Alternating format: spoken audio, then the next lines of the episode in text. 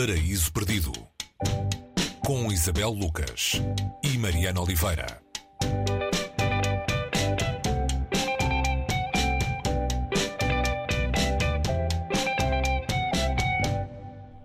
Hoje no Paraíso Perdido vamos uh, transportados, uh, teletransportados ou leitura ou transportados uh, para um lugar de, de, que ouvimos falar muito no último ano, pela pior razão possível, a razão de uma guerra. O lugar é Odessa, o livro é Contos de Odessa, o autor é Isaac Babel. O que é que tem de especial, Isabel, esta cidade da, da Ucrânia, lugar de nascimento do autor destas histórias? É, é um lugar que faz parte do imaginário, entrou-nos pela literatura, entrou-nos por uma série de razões que têm muito menos a ver com paz uh, do que com uhum. guerra, não é?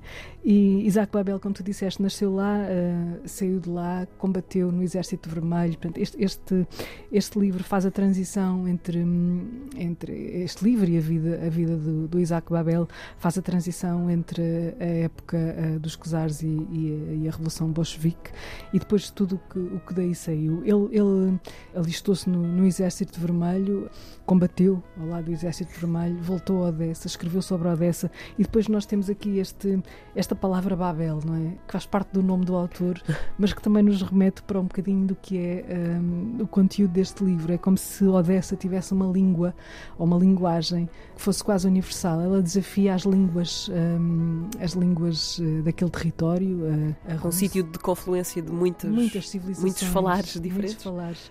E, e, através destes nove contos que compõem o, o, este volume de contos que são uh, os contos de Odessa, nós entramos nessa Babel e através dos vários modos uh, de falar e de, e de contar a história desta cidade que, como tu disseste, fica na confluência de muitos mundos. Temos muitas personagens aqui que nos remetem para esse cruzamento de civilizações e também hoje nos ajudam a ler um bocadinho do, do, do que é esse, esse território hoje, uh, hoje um, debaixo de guerra e o, o que ele faz aqui é transformar as histórias Uh, ele conta as histórias de várias personagens dessa cidade, uh, personagens que sofreram essas várias contaminações, dando-lhes essas capacidades de dominar uma língua que desafia as, as, várias línguas que ali se fala. E isso é uma das magias destes contos é uma, estes, estes, contos são eles, eles têm servido a muitos escritores como inspiração para aquilo que é um, não só a, a língua de um território, mas para aquilo que aquele, ele, aquele território fosse, independentemente da língua oficial que lá se falasse. Uhum. E Odécia tem sido um território muito disputado por muitas civilizações, como se sabe, continua a ser neste, neste nosso presente, não é?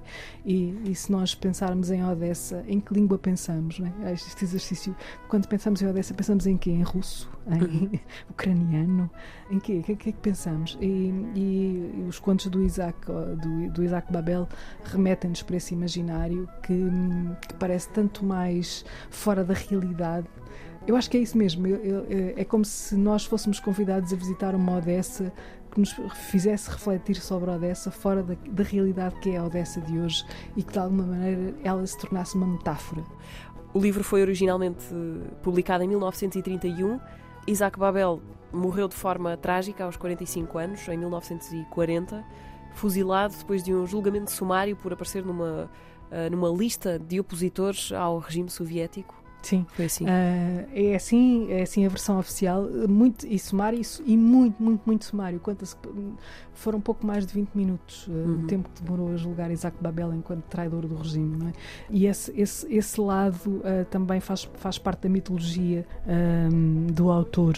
E, e, a partir dessa altura, aquilo que sabemos do, do, do Isaac Babel, autor, ficou nos diários que ele escreveu, os diários de 1920 de Isaac Babel, e aquilo que a segunda mulher dele também deixou escrito uh, sobre ele. Claro que podemos ler estes, estes contos fora desse contexto, não é? O contexto eh, fora da biografia, mas se juntarmos a biografia do autor, eles ganham uma outra dimensão.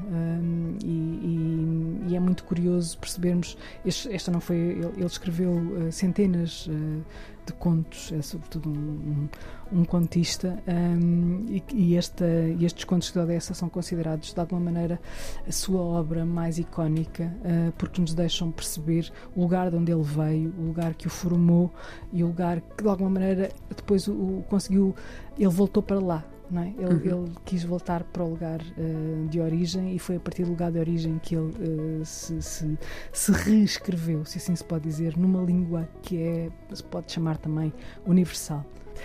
Contos de Odessa de Isaac Babel, edição da Relógio d'Água, com tradução de Nailia Baldé. Uma viagem ao leste europeu, sugerida hoje uh, nesta vossa rubrica, que todas as semanas vos sugere um livro daqueles que valem mesmo a pena. Isabel, até para a semana. Até para a semana, Mariana.